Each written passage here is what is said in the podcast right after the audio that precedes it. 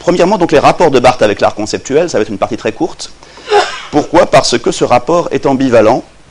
On trouve peu de déclarations de Barthes concernant l'art conceptuel, un art qui a été mal reçu en France, tout simplement parce qu'il n'a pas eu de médiateur. Pour une raison d'ailleurs évidente, c'est que l'art conceptuel est une scène double où justement les artistes et les philosophes sont convoqués, mais neutralisés dans la pratique même de cet art, chacun en fait se sentant menacé dans sa sphère, et les artistes perceptuels et les philosophes, à qui euh, l'art conceptuel vole en quelque sorte un certain nombre d'idées. Bon, plus concrètement, Roland Barthes déclare dans un entretien de 1972 à Politique Hebdo que l'art conceptuel est un exemple très intéressant. Euh, il, glorifie l'art conceptuel, il dit, euh, je cite, l'art conceptuel vise à la destruction des objets traditionnels de l'art, du tableau, de l'exposition et du musée, et en même temps il produit des textes théoriques d'une très grande intelligence. C'était dans les œuvres complètes, euh, dans, cette, dans un entretien de 72, c'est dans le tome 4. un peu plus tard, il va changer d'avis euh, dans le texte qu'il a consacré à Bernard Réquichaud en 1973, euh, Réquichaud et son corps, où Roland Barthes revient un petit peu sur euh, ce qu'il dit, et au fond considère que l'art conceptuel ne peut plus rien que se parler. Et de ce point de vue-là, il y a donc un discours contradictoire chez Barthes, enfin un discours qui hésite, un discours de l'oscillation, au fait bien sûr que Barthes juge l'art conceptuel de seconde main, par oui-dire, comme un certain nombre de choses assez fréquentes. là, c'est bon ce sont des choses qui n'ont rien à voir. Bon. Euh, pourtant, je dirais que euh, chez Bernard Réquichaud, Barthes était intéressé par une pratique conceptuelle, ou du moins paraconceptuelle. C'est dans le texte que euh, Roland Barthes a consacré à Bernard Réquichaud en 1973, qui s'appelle Réquichaud et son corps. Et voici une première œuvre qu'on pourrait appeler, enfin que j'appelle paraconceptuelle, qui a beaucoup intéressé Barthes, qui sont les écritures illisibles. C'est une œuvre de 1961 qui s'appelle Lettres d'insulte. Barthes lui consacre quelques pages dans son texte sur Réquichaud. Réquichaud qui est né en 29 et qui est mort en 61, justement. Bien, lettre, d'insulte, dont je me suis fait un plaisir d'ailleurs d'envoyer un facsimilé à, Philippe Le Guillou lorsqu'il m'a exclu du jury d'agrégation.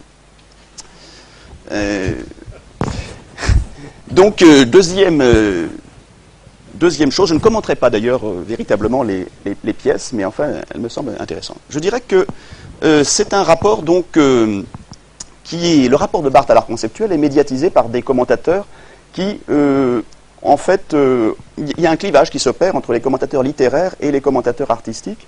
Et par exemple, Claude-Henri Cousseau, qui est l'actuel directeur de l'École nationale supérieure des beaux-arts, avait fait, à l'occasion d'une exposition des dessins de Roland Barthes, il avait choisi comme épigraphe à son exposition une phrase tirée de Barthes dans son texte sur, le, La phrase de Barthes est la suivante L'art ne commence qu'au pourtour de l'objet, à son encadrement, à sa muséographie.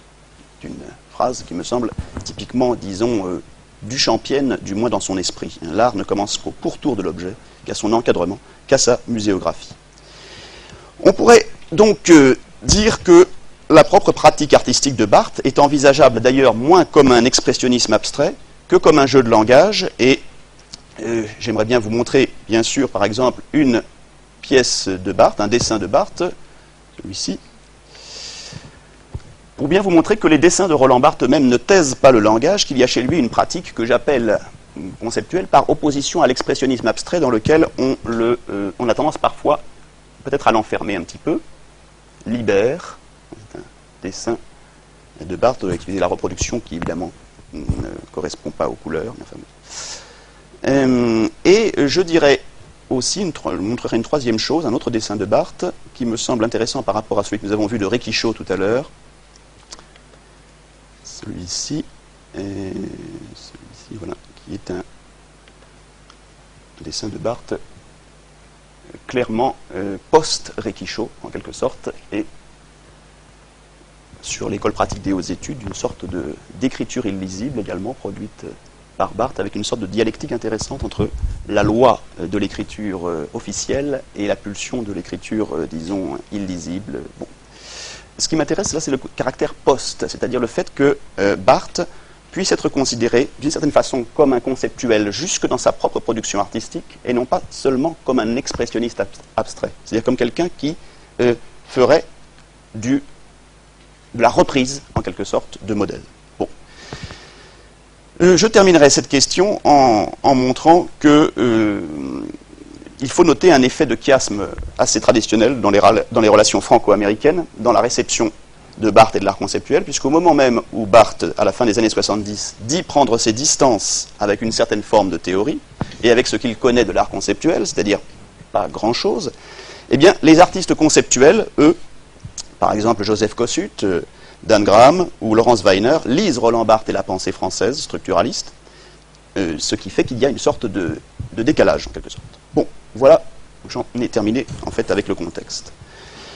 Donc je postule où je fictionne un rapport entre, Barthes et l'art conceptuel, au motif que l'art conceptuel pose à l'art les questions que Barthes a posées dans le même temps historique à la littérature. C'est-à-dire, la littérature relève-t-elle d'une définition qui serait sémiotique, aurait-elle des traits propres, ou autonémique La littérature serait-elle ce qui se dit comme tel? Pense que la préparation du roman tend plutôt vers cette seconde voie, dans la mesure où elle obéit à la définition de ce que Joseph Kossuth, par exemple, le théoricien de l'art conceptuel, dit que, l'art est la définition de l'art. J'en arrive à ma deuxième partie, qui est donc ce que j'appelle la préparation du non-roman. Avec la préparation du roman, on entre dans ce que Nathalie Léger appelle le dernier cercle de la recherche. Exalté par ce qu'il appelle la découverte d'une nouvelle pratique d'écriture, Barthes pose le concept, il utilise le mot, à la page 208, de son cours. Le concept de son cours, c'est Je m'interroge sur les conditions de préparation d'une œuvre littéraire. La préparation du roman est donc un court programme qui est strictement déterminé par cet argument dont il va déployer les péripéties durant 13 semaines. Donc, euh, je dois dire tout de suite que mon intervention se situe dans un cadre un peu polémique que Michel Murat a un petit peu dessiné euh, hier, puisque l'interprétation d'Antoine Compagnon dans la préparation du roman, euh, dans Les Antimodernes, qui considère que la préparation du roman sonne faux, me semble très discutable. En effet, on sait que son interprétation du cours se soutient de l'absence de résultats. Si Barthes n'a pas pu écrire de roman, c'est qu'il a échoué dans son projet de Vita Nova. Je me place évidemment dans une perspective inverse, car je pense peut-être que cette absence serait précisément la preuve même de sa modernité. Il va falloir évidemment essayer d'être un peu persuasif. Mais on peut peut-être l'être si on considère que la préparation du roman rencontre sans vraiment le savoir, les enjeux même de l'art conceptuel ou d'un régime conceptuel de l'art. Et à ce moment-là, je fais ce, par quoi j'aurais dû commencer, qui est de définir évidemment l'art conceptuel. Car j'ai pourtant pour l'instant parlé d'une chose prérequise. Je vais prendre l'un de ces théoriciens, Sol Lewitt, qui est mort l'an dernier, euh, euh, qui définit l'art conceptuel comme un art pour lequel l'exécution est chose superficielle l'exécution est chose superficielle. Je pense que c'est exactement la problématique de la préparation du roman. Je vais donc euh, brosser trois, dresser trois enjeux rapides communs à l'art conceptuel et à la préparation du roman. Premier enjeu commun, je dirais que d'un point de vue très général, la préparation du roman est motivée par un désir de nouveau, que la nouvelle pratique d'écriture rompe avec les précédentes, et Vitanova, le roman qui doit logiquement survenir au terme du cours, serait un nouveau genre pour Barthes, une tierce forme, une œuvre littéraire appelée par commodité roman. On pourrait faire un petit parallèle avec l'art conceptuel comme nouvelle forme d'art, du moins au plan de la réception, a fortiori à la fin des années 70, 79, 78, où l'art conceptuel n'est pas véritablement encore bien connu euh, dans le paysage euh, intellectuel. Et en tout cas, il est considéré, cet art, avec suspicion, et pourquoi Parce qu'il est jugé justement intellectualiste. Rappelons le vœu de Barthes à l'orée de préparation du roman, qui met en garde contre la montée de l'anti-intellectualisme, à un niveau très général. Donc pourquoi pas contre la montée de l'anti-intellectualisme en art aussi. Second enjeu, qui est souligné par le titre dans la préparation du roman, l'œuvre comme volonté, et j'ajouterai comme désir. Crois qu'il y a à faire un nouage entre la volonté et le désir, exactement comme dans l'art conceptuel, qui procède d'un désir de faire œuvre d'un désir qui prend toujours appui sur la volonté pour faire obstacle au mythe de l'inspiration. Barthes déclare d'ailleurs à la page 317 Tous les grands écrivains sont toujours doués d'une volonté incessante. Il y aurait peut-être ici une convergence entre le désir barthésien de l'œuvre et la méthode conceptuelle qui se manifeste dans les pièces d'art du même nom, où on trouve souvent une volonté folle, pulsionnelle de ce type d'artiste. Prends un exemple, Douglas Hubler, par exemple, artiste né en 1924 et mort en 1997, qui avait le projet d'entreprendre la photographie de toutes les personnes du monde. Caractère extrêmement euh, d'une volonté comme ça qui, est, euh, qui, tourne euh, à, la folie en quelque sorte. Troisième enjeu commun, la question de la méthode qui s'exprime chez Barthes dans le J'ai envie d'une œuvre, mais je ne sais comment la choisir, à la page 264 du cours.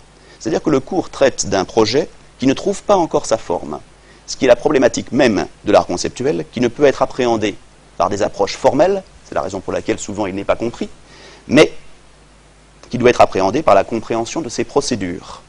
C'est la raison pour laquelle Barthes insiste sur l'invention de la méthode, qui est précisément au cœur des problématiques conceptualistes. La méthode sera, dans la préparation du roman, la simulation fabulatrice, le comme si, on va faire comme si on écrit un roman, ce qui rapproche pour moi Barthes d'une dimension conceptuelle.